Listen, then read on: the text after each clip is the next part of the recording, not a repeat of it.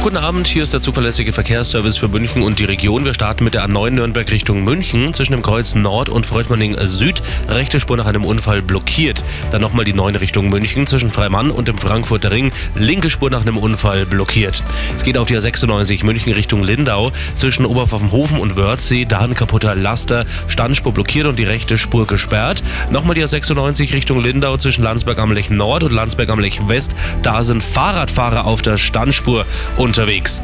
Wir schauen auf die A99 Ostrichtung Salzburg in der Ausfahrt Ottobrunn. Bitte Vorsicht, da hat es auch einen Unfall gegeben. Jetzt geht's auf die B471 Fürstenfeldbruck Richtung Inning. Zwischen Fürstenfeldbruck Ost und Fürstenfeldbruck Mitte, da brennt immer noch ein Fahrzeug. Beide Richtungen sind nach wie vor gesperrt. Bitte aufpassen, das sind Rettungsfahrzeuge im Einsatz.